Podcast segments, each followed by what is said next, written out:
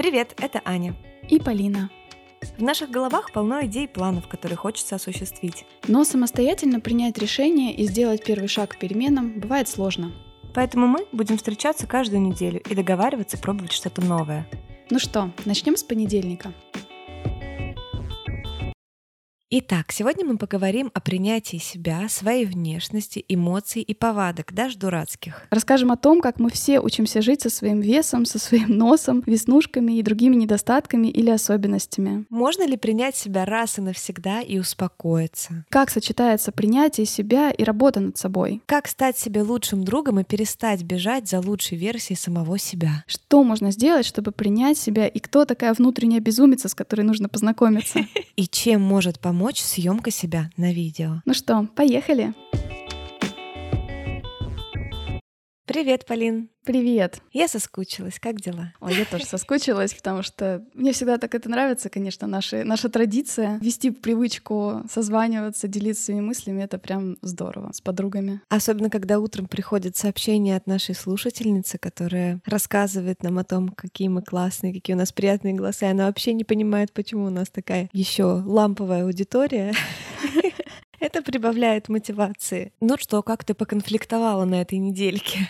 Расскажи. Ты знаешь, я заметила, что, наверное, вот и в целом мы же уже работали, да, и там над критикой, и над гневом. И мне показалось, что... Плоды, да, какие-то? У меня реально, да, не было каких-то возможностей даже вот применить. Потом была одна, это был разговор с мамой. Если честно, я сначала как-то, мне кажется, не очень правильно тоже себя повела. Вот, но потом нашла в себе тоже силы выйти вот на тот самый разговор о чувствах, о которых мы говорили, да, mm-hmm. то есть почему я так сказала, и что чувствую чувствует мама в том, что я там ей сказала в этот момент. И мы очень приятно это все обсудили. В том же диалоге просто у нас такая манера, знаешь, мы начали ругаться. Так, все, закрыли тему, переходим на другое, а потом возвращаемся к этой мысли. Такие, так, слушай, ну я там не то хотела сказать. Я и смогла извиниться, например. Мне очень нравится этот подход из этих книг. Он реально тебя заставляет подходить к твоей жизни, вот к твоим диалогам с другими, как к исследованиям. Ты реально начинаешь пробовать, пытаешься что-то изменить и воспринимаешь это как такую некую игру, не так серьезно к этому подходишь. Ну и в целом вот тоже в семье за эту неделю мы, в принципе, прям так не ссорились, прям не было такого. Короче, я думаю, что плоды были хорошие. Я думаю, надо mm-hmm. продолжать. Дело не одной недели, наверное, но вот у меня этот настрой есть. Ты знаешь, мне кажется, действительно ты права в том, что у нас многие предыдущие темы дают синергетический эффект, усиливают друг друга. Поэтому у меня тоже, знаешь, на этой неделе не было такого какого-то конфликта яркого, да, но, знаешь, я, наверное, немного по-другому к этому подошла. Я вообще, в принципе, не очень конфликтный человек. Лишний раз там промолчу, да, и сама как-то справлюсь с этой эмоцией. На этой неделе я была как-то очень откровенна, то есть я могла гораздо более проще сказать человеку, что мне неприятно такое поведение, мне не нравится, я ожидала вот mm-hmm. этого, знаешь. Там по работе у меня было много таких нюансов, когда я вела непростые разговоры о рабочих нюансах э, с коллегами, но никто из них, знаешь, не обиделся на меня, не затаил обиду. Я думаю, что мне как-то помогло. Мы, мне кажется, не затрагивали этого в выпуске. Э, есть еще тоже такие люди, которые никогда не могут сказать о том, что им не нравится. И потом это копится, и в итоге, даже если вроде эта ситуация улажена, но ощущение какого-то mm-hmm. конфликта и mm-hmm. напряжения, оно не пропадает. Поэтому я стала, правда, в этом смелее, понимая, что это делаю не для того, чтобы человеку досадить, да, как я раньше там боялась, что вот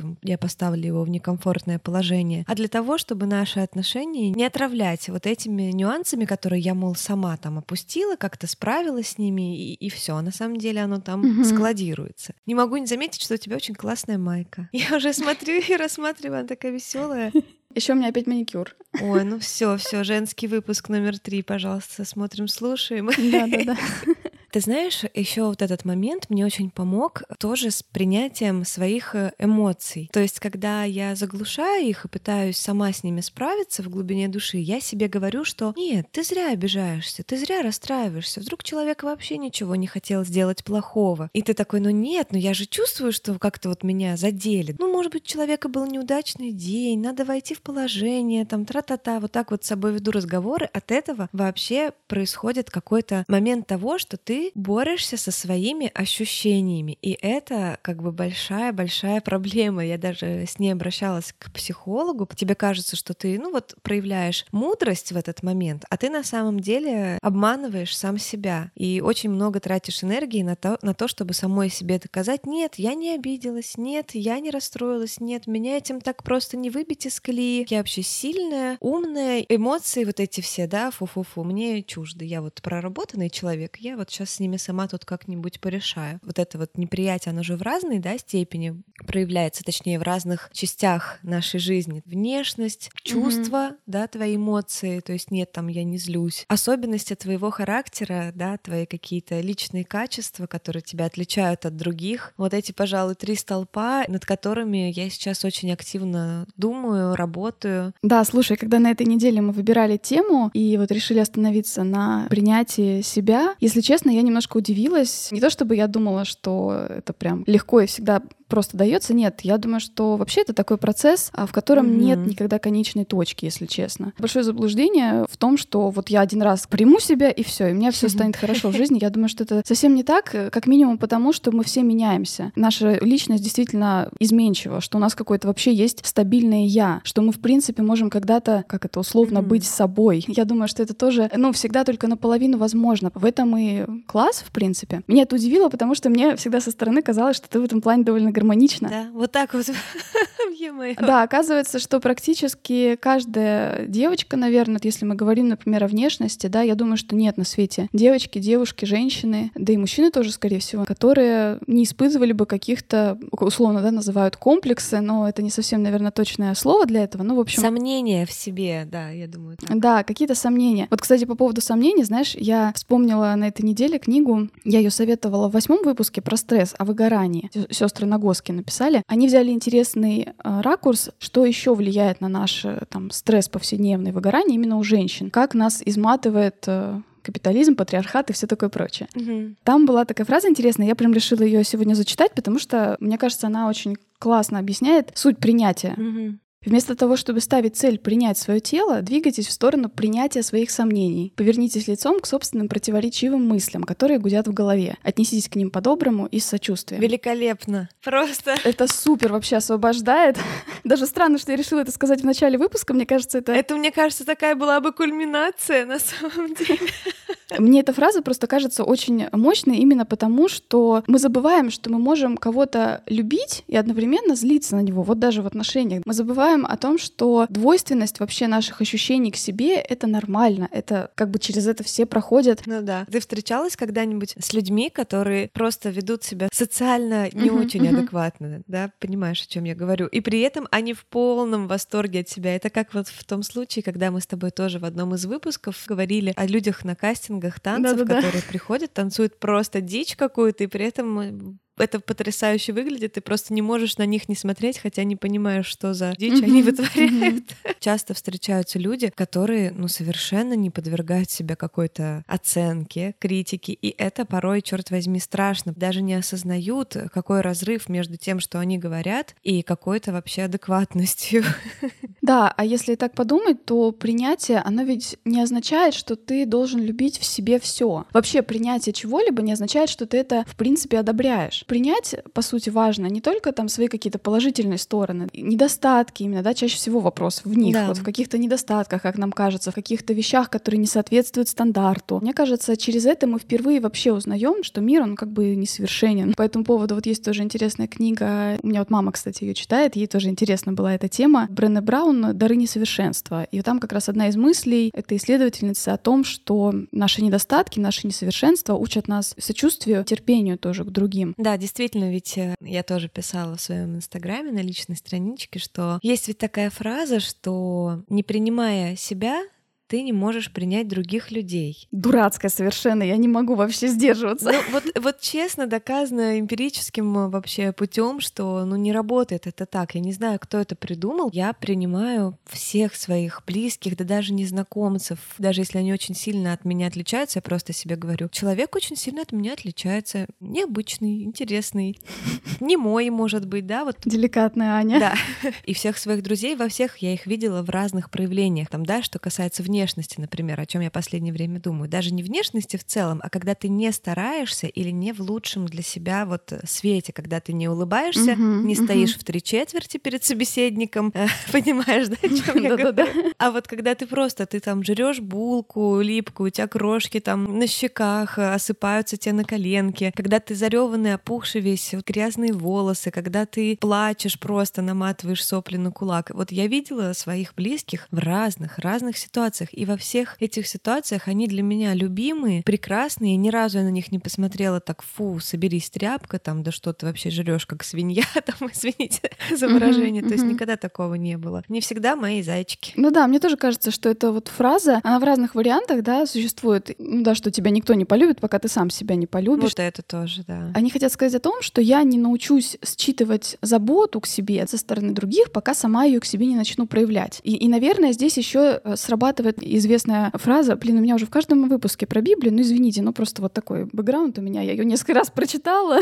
Ну это классно, мне нравится, это наша фишка. Фраза, да, что возлюби ближнего твоего как самого себя. Вроде как она соответствует этому угу. постулату. Но при этом, на самом деле, хм. эта фраза, она звучит, ей сложно вообще найти доказательства. Это такая фраза, которая в зависимости от контекста можно ее как опровергнуть, так и подтвердить. И каждый может найти в своей жизни примеры этого эффекта в ту или в другую сторону. Я думаю, что наоборот, очень многие люди познают любовь и учатся любить себя, когда видят любовь со стороны других в отношении себя. Я согласна с тобой. Точно так же с детьми, например. Когда ты о маленьком ребенке заботишься, все представляют, как мамочки своих детей там, ты мой сладенький, mm-hmm. массажики там гладят их постоянно, целуют макушки. Ребенок получает первое ощущение того, что вот я есть и это хорошо. Да, кстати, тоже слушала выпуск одного из подкастов, и там говорится просто, он такой радикальный там парень, психолог, ну, мужчина. Он говорит, да вы чего придумали за бред? Что значит полюби себя там сам и прочее? Да мы не можем любить себя в отрыве от того, как к нам относятся окружающие. Это нормально, это как бы вообще-то признаки здоровой психики. Мы понимаем про себя что-то через других людей, через разные реакции. Мы это все собираем, анализируем. Это естественно, абсолютно абсолютно нормально, и пытаться от этого оторваться и говорить, что нет, мне все равно, как вот меня воспринимают, что обо мне говорят, это довольно странно. Тоже, наверное, зависит тоже от темперамента человека, но я воспринимаю больше всего информации через общение mm-hmm. с людьми, через то, как отражаюсь я в разговоре с ними, как отражается реальность в их глазах, то есть и через вот это сопоставление. Поэтому для меня вообще в принципе непонятно, как это я села в комнате, заперлась и изо всех сил пытаюсь себя принять понять и полюбить или еще что-то вот из этих всех угу. популярных фраз. Ну да, в этой вот фразе, наверное, имеет смысл только то, что пока ты не в очень нормальных отношениях сам с собой, тебе действительно в целом сложнее быть счастливым в жизни. Это правда. Я еще, может быть, поясню, что вот фраза, которая библейская, да, она как бы вырвана из тоже из контекста. В целом вообще любовь по христианству, то это очень направленное вовне действие, да, любовь. И поэтому там не идет речи, в принципе, о такой вот о любви к себе, как к чему-то, что нужно специально как-то культивировать. Угу. От рождения все равно мы самонаправлены, кормим себя независимо от того, как прошел день. Мы чаще всего едим, ложимся спать, хм. умываемся, да, и зубы чистим. Да, я вообще не считаю, что нужно ждать от себя какой-то влюбленности в себя, какое-то спокойное принятие того, какой ты есть, спокойное уважение к себе, не делать себе больно, не мириться с тем, когда тебе плохо. Вот опять же, да, о чем мы говорили. Не давить прыщи.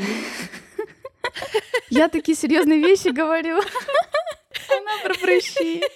Ну, кстати, прыщи — это очень большая история. Я знаю, вот тоже говорила перед этим выпуском с мальчиками на тему того, вот были ли у них какие-то переживания в подростковом возрасте относительно внешности. И вот мне тоже один мальчик сказал, что да, вот у меня было много, много очень прыщей, я очень из-за этого комплексовал и переживал. Да, но на самом деле про прыщи как бы это не совсем шутка, потому что есть уже распространенное мнение среди психологов, что когда мы вот это вот делаем, это тоже самопричинение боли. То есть, ну, вообще-то, чтобы это вылечить, да, нужно идти к косметологу и делать это как процедуру, а не стоять и причинять себе боль перед зеркалом. Да, вообще вот лицо — это очень такая проблемная вещь. Мы его чаще всего видим, да, как-то вот получается, что меньше обращаем гораздо внимания на ту часть, которая ниже подбородка. У меня, знаешь, тоже было просто ощущение, а, какое-то время назад я его тоже отследила, такое чувство, будто вся моя жизнь, она вот в голове. И я воспринимаю вот как бы тело свое вот как просто такую оболочку. То есть мне всегда казалось, что я — это преимущественно мое сознание, мой интеллект, а тело, оно как бы там позади как-то, это не так важно. Вторично, да. да. вторично. Мгм. Вообще к телу у меня всегда было много тоже претензий. Например, я очень сильно боюсь боли. Я тоже. Страх боли — это тоже такая штука, вот это тоже непринятие ведь этих ощущений. Страх болезни, врачей. Я, например, очень боюсь женских врачей. Я тоже. И мне кажется, именно поэтому, кстати, меня пугала вот беременность. Именно потому, что это такой период, когда твое тело э, выходит на первый план когда оно тобой управляет, и ты должен не пропустить какие-то моменты, сигналы к тому, что пора ехать в роддом и прочее такое, да? Мгм. Я забегая вперед, скажу, что сейчас у меня нет каких-то жестких комплексов. Да, наверное, я бы хотела похудеть, я бы, наверное, хотела загорать, но, к сожалению, моя кожа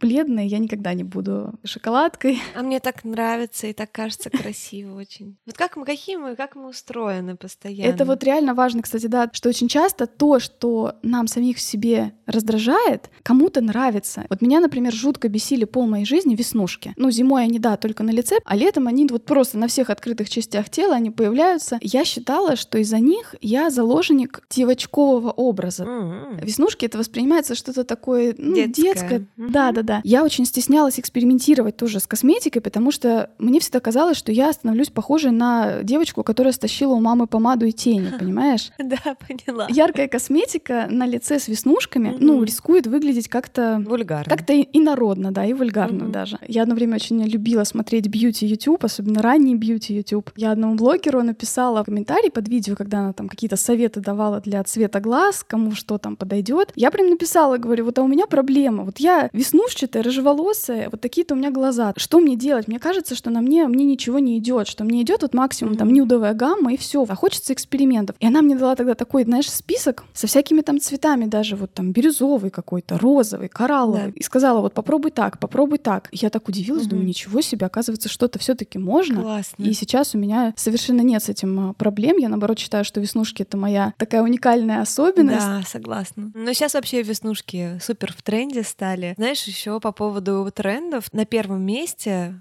по популярности стоит среди пластических операций ринопластика. Да. Это вообще интересный вопрос. Кому, как не тебе, начать рассказывать? Да, кому как не мне начать рассказывать об этом, потому что тоже в э, не таком довольно близком окружении появилось несколько девочек, которые сделали себе ринопластику, но я точно знаю, что одной из них были показания для этого, ну, ты знаешь, да, там перегородки. Да, да, да. мгм. А, у нее тоже был нос такой немножко с горбинкой. И что я могу сказать? Ничего не могу поделать э, с тем, что мне нравилось, как было больше. То есть, да, сейчас нос нормальный, и я так стала примерять, типа, так, а что если вот бы у меня... Аня щупает сейчас Да. переносицу просто, вот я вижу.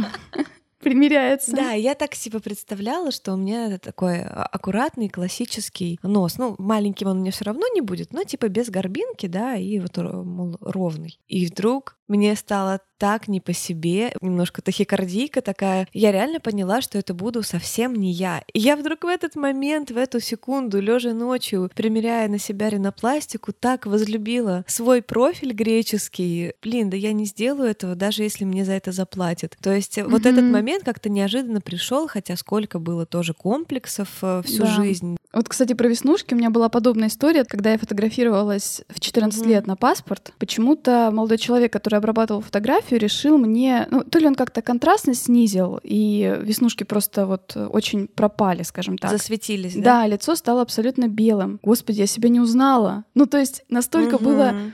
Реально не по себе. В детстве, не знаю, может, многие тоже таким страдали. Вот в детстве, в юности, я иногда, когда она дома была, я сидела так перед зеркалом, сидела, крутила просто там какие-то рожицы, смотрела, высовывала язык, знаешь, так ощупывала лицо. Да, да, да. И вот один раз, когда я так рассматривала, я вдруг представила, что будет, если у меня будет другой нос, другие губы, другие глаза, потому что мне нос мой тоже, если честно, не очень нравится. У него нет какой-то явной горбинки, но он такой какой-то, не знаю, широкий какой-то, такой странноватый, не, не классический как- какой-то такой. А мне казалось, у тебя как раз-таки классический. Не знаю, ну, в общем, у меня к нему тоже были вопросы, знаешь. Но в какой-то момент я представила, что если будет не так, я тоже, я просто себя не узнаю. Это буду не я. Вот в этот момент я поняла, что все таки тело — это тоже часть меня. Знаешь, я еще думаю, что наше восприятие лица очень сильно, сейчас к нему тоже много вопросов, именно потому, что у нас культура вот социальных сетей и культура, блин, фронтальной камеры. Мгм. Мы все Мгм. постоянно в нее смотрим. Я не знаю, как все, не все, но, в общем, многие, да. Мы даже вместо зеркало иногда используем, это фронтальную камеру. А фронтальная камера, надо сказать, если она становится самым частым изображением себя, которое мы видим, она вообще-то искажает пропорции. Она очень сильно увеличивает то, что находится по центру, а это чаще всего нос. Она уменьшает, например, овал. Ну, надо понимать, да, там стоит широкоугольный объектив, который как раз увеличивает э, то, что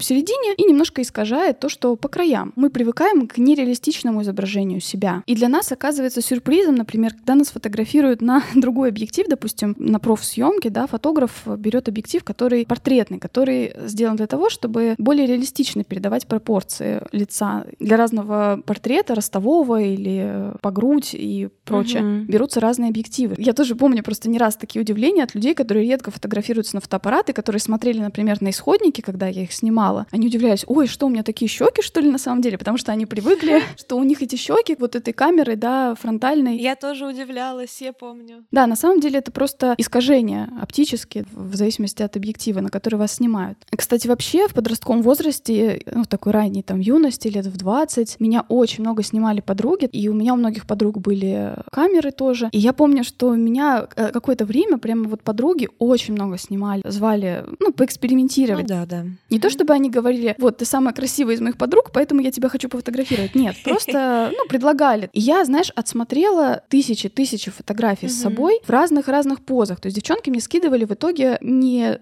как сейчас, да, фотографы скидывают обычно, ну, лучшие дубли, скажем так. Тогда, поскольку они учились, и я была как-то вот вправе тоже у них попросить, они мне скидывали все. И я видела все неудачные ракурсы, я видела, какие там у меня двойные подбородки, складки на животе, складки на спине, потные волосы и прочее, прочее.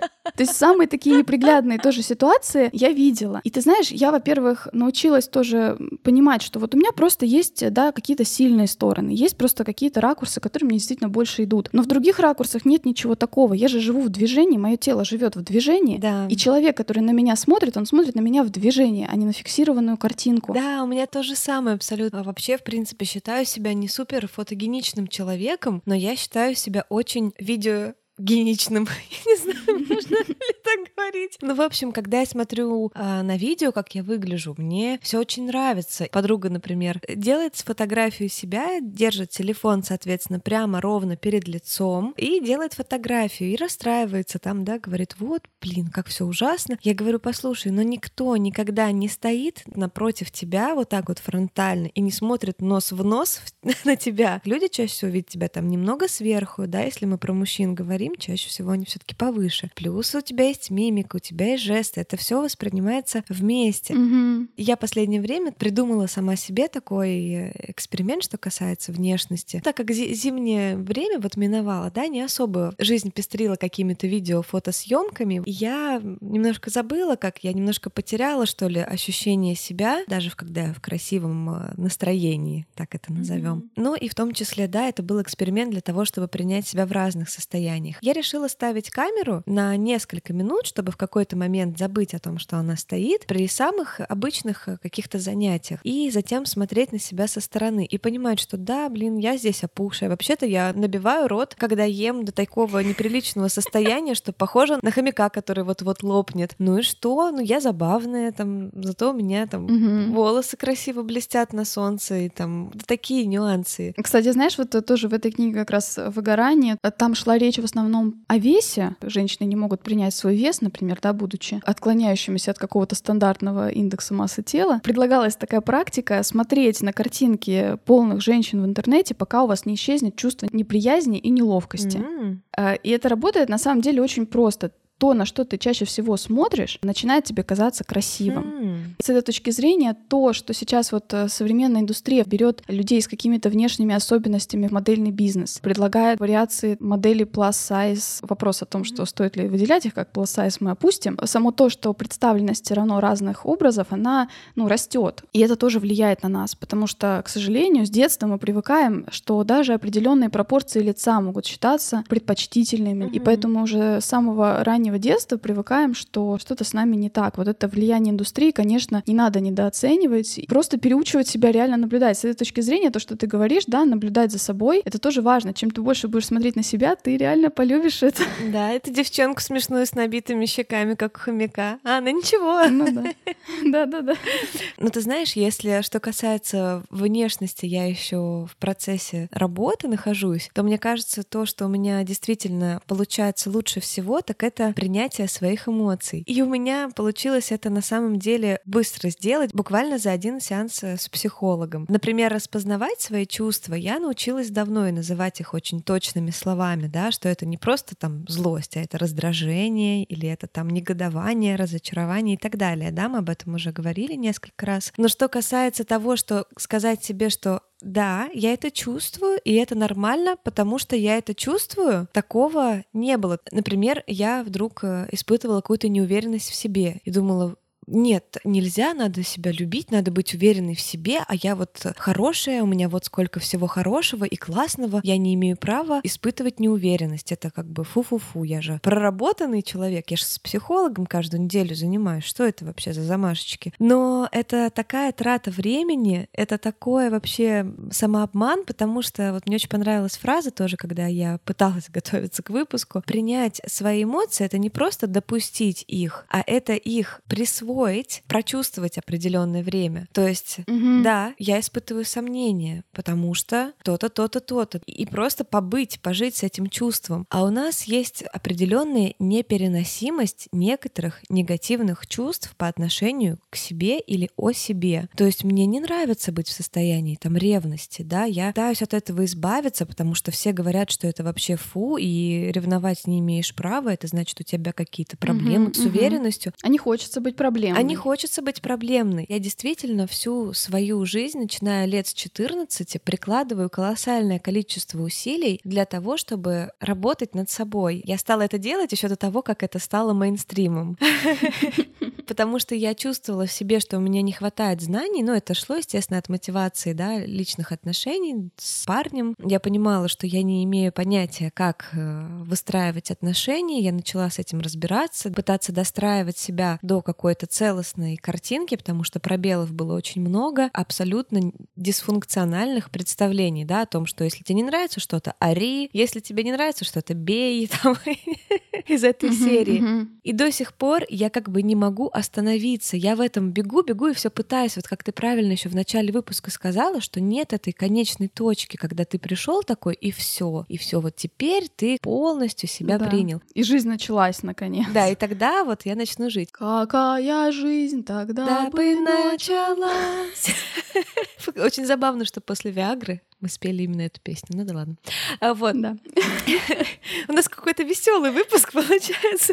Мы тут принять, обычно такая тема. А мы что-то ржем и ржем. Ну, юмор, он тоже помогает принять. Да. Самая ирония — это наше все. Вот это сейчас очень в тему того, что сказала психолог одна из. Я не знаю, насколько это корректно с точки зрения психотерапевтической этики, этики да. Ну, я описывала свою сложную ситуацию какую-то из, и она спросила меня, что ты чувствуешь по поводу этого? Она, она так со мной на равных очень разговаривала. Мне кажется, она, наверное, может быть ближе к коучу скорее, да, чем к психологу такому традиционному. И она меня спрашивала, что ты чувствуешь? Я говорю, ну мне неприятно, потому что это там трата, и вот так вот начала я раскла- раскладывать, и она говорит, Аня, вот я сейчас тебе кое-что скажу, только ты не обижайся, ладно, это эксперимент, иди в жопу.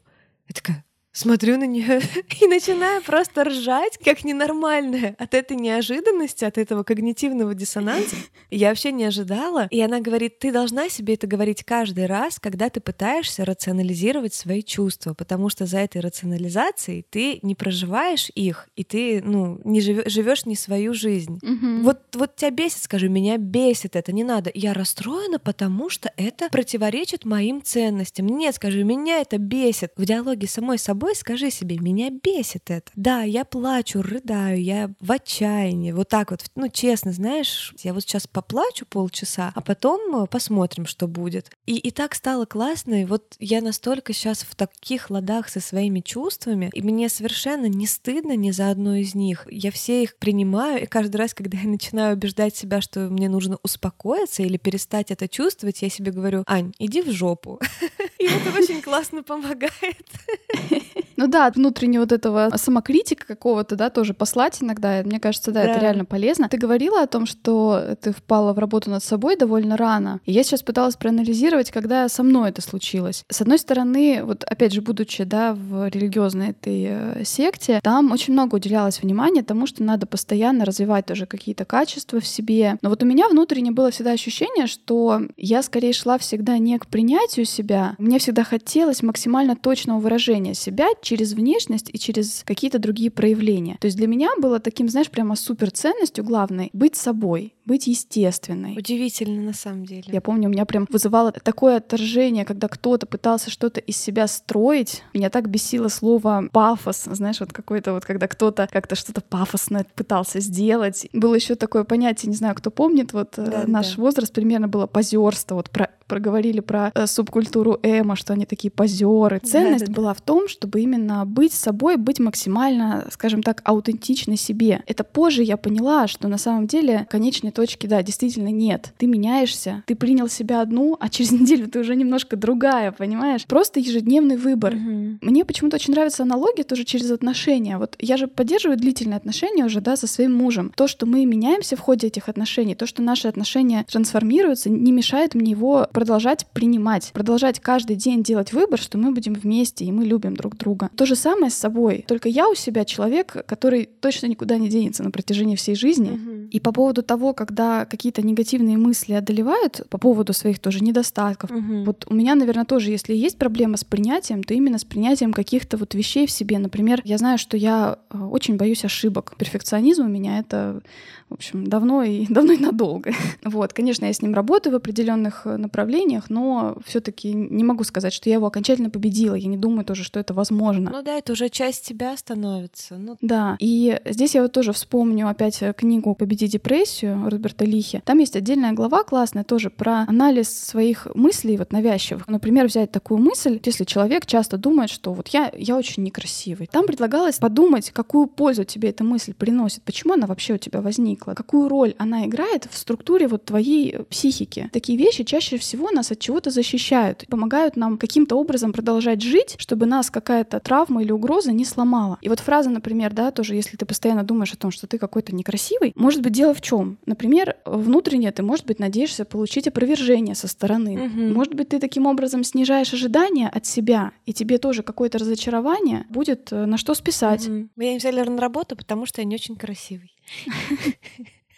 Или, например, возможно, это позволяет мне больше восхищаться окружающими на контрасте с собой. Вдруг, если я буду считать себя супер красивой, я тогда не смогу других уважать за их особенности. Боже мой, какая интересная мысль. Да, я попыталась представить, что может быть еще. Кто-то, допустим, считает, что вот я не очень красивый, и это, может быть, его останавливает от каких-то деятельностей, которые связаны с публичностью. Считает, что нужен, да. Да, например, mm-hmm. блогерство, не знаю, актерство, пение, да, вокал. И на самом деле эта мысль, конечно, может приносить условия условную пользу. И твое дело проанализировать. Она приносит пользу, но она и приносит вред. Она тебя чего-то останавливает. Сделать такой разумный выбор. Вообще эта мысль, а стоит на ней так зацикливаться или нет. И тоже там была, да, практика принятия этой мысли. Вот приходит тебе, да, в очередной раз мысль о том, что я какой-то не такой. И ты идешь такой, о, привет, мысль, здорово, пошли с тобой дальше, я тебя уже видел, да, и продолжаешь с ней, угу. даже вот можно даже с ней поговорить с этой мыслью. вот ты опять здесь. Да, я сейчас сижу в таком задумчивом состоянии. Интересная мысль была, я еще об этом обязательно подумаю. Я еще, знаешь, что хотела обсудить? Очень часто, да, вот мы затронули внешность, мы затронули эмоциональную часть. Э, бывает еще непринятие своих особенностей характера, то есть своих повадок и поведения. Например, вот у меня мама, например, такой человек, ей не хватает плавности, да, движения. Она очень часто все там роняет, разбивает. Ей периодически становится от этого дискомфортно, что она вот такая вот э, суетная неловко. и неловко, да. Некоторых женщин смотрит и восхищается, какие они утонченные, элегантные, плавные, грациозные. Но и мы очень часто делаем акцент на том, что вот в нас этого нет что нам нравится в других. Но я называю это так, что это побочные эффекты. Вообще-то, да, на мамином примере, ее вот эта гипер такая суетность и прочее, это побочный эффект от того классного качества, которое у нее есть. Она обладает офигенным жизненным зарядом, офигенной жизненной силой. Она очень смелая, решительная, она долго не думает, а действует. И это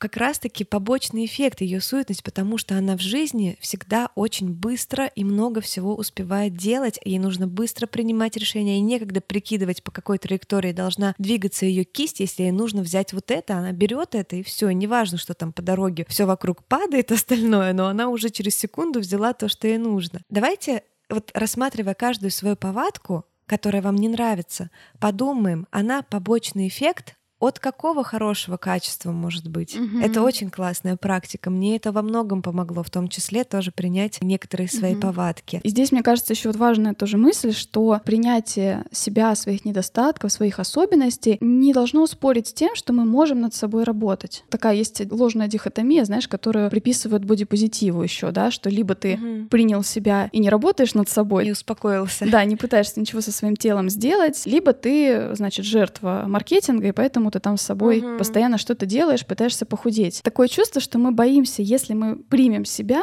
то мы перестанем двигаться. Но на самом деле развитию гораздо больше препятствует перфекционизм и самобичевание. А наоборот, принятие себя помогает осознать точку, где ты есть, и начать двигаться именно от нее, а не просто в попытке допрыгнуть до нуля, когда ты в минусе. Да? Это гораздо тяжелее на самом деле. Психологически очень выматывает. У меня вот тоже, да, если говорить о весе, я постоянно в каких-то колебаниях весовых, да, у меня были периоды в жизни, когда мне вес мой устраивал. Сейчас он меня снова не очень устраивает. Я перестала влезать в любимые джинсы. Тау. Да, меня это немножко фрустрирует иногда. Но то, что я сейчас пытаюсь этот вес как-то уменьшить, никак не говорит о том, что я себя не принимаю. Да я прекрасно себя на самом деле принимаю. Но я хочу влезть в любимые джинсы.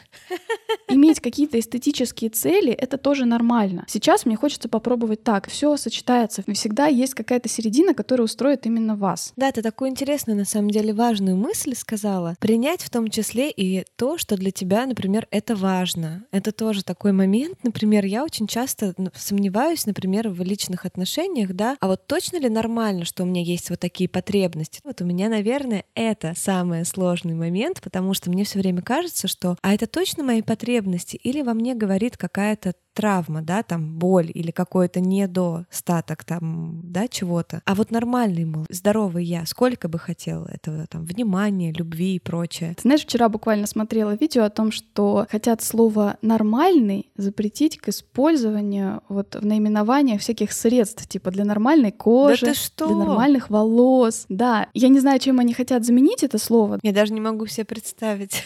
Среднестатистическая кожа, так что ли? Да, что-то такое такое. Но это интересный момент того, что мы действительно должны отвыкать себя судить на основании какого-то стандарта, какой-то вот нормы, что вот есть какой-то идеально здоровый, психически угу. нормальный человек, без травм, без э, каких-то своих там особых потребностей, что да. с ним как будто бы будет проще и легче ему же самому. Да, это правда. И вот я сейчас максимально работаю над тем, чтобы принять, что да, это мне нужно там столько внимания, столько присутствия. Я хочу таких отношений, в которых вот так вот. И это окей, потому что это я. А если это, знаешь, мне так нравится фраза, она такая какая-то детская, даже не помню, откуда я ее услышала. Если я не буду собой, то кто тогда будет мной? Mm-hmm. Мне еще кажется, знаешь, что то, что мне помогло в какой-то момент, я перестала тратить тоже кучу энергии на то, чтобы быть какой-то особенной. Вообще тоже наша культура сейчас такая, что быть таким каким-то средним не очень здорово, да? Да-да-да. Да, да, хорошо бы отличаться, хорошо бы быть немножко выше среднего. Блин, если принять, что таких, как я, куча миллиардов людей на Земле, у нас у всех есть общие какие-то проблемы. Мне стало реально легче себя принять и понимать, что я не рух рухну с какого-то пьедестала, если реализую какой-то свой недостаток вдруг, да, если вдруг какая-то ошибка произойдет. Угу. Еще вот здесь тоже вспомнила фразу, такая очень растиражированная фраза, да, быть лучшей версией себя. О, да. Меня она, если честно, тоже смущает именно потому, что она какая-то пустая, она какая-то вот... И она какая-то, знаешь, гонка, и каждый, каждый да. будет лучшей версией самой себя. С одной стороны, она, наверное, о том, что да, ты никогда к конечной точке не придешь. С другой стороны, она вот как будто показывает, что сейчас-то тобой что-то точно не так. Мгм. Я вообще думаю, что вот в таких фразах не нужно искать какую-то великую истину, какую-то правду жизни, которая тебя поведет за собой. Да, да? я думаю, что мы достаточно умны, чтобы свои собственные смыслы считывать в том, что с нами происходит, в том, что в мире происходит. Поэтому вот я всегда к таким фразам, таким особенно очень популярным, отношусь с опаской, потому что они чаще всего уже совершенно утрачивают тот смысл, который в них вкладывали изначально, и понимаются как-то очень однобоко. Ну да, растиражировано. В этом смысле, если иметь какую-то фразу, которая была бы таким маяком, да, для меня, но в то же время не заставляла бы меня все время чувствовать себя плохой по сравнению, да, с этой вот целью. так- идеальной. так назовем в кавычках, да, с идеальной. Становись тем человеком, которого ты сам будешь уважать. Я, например,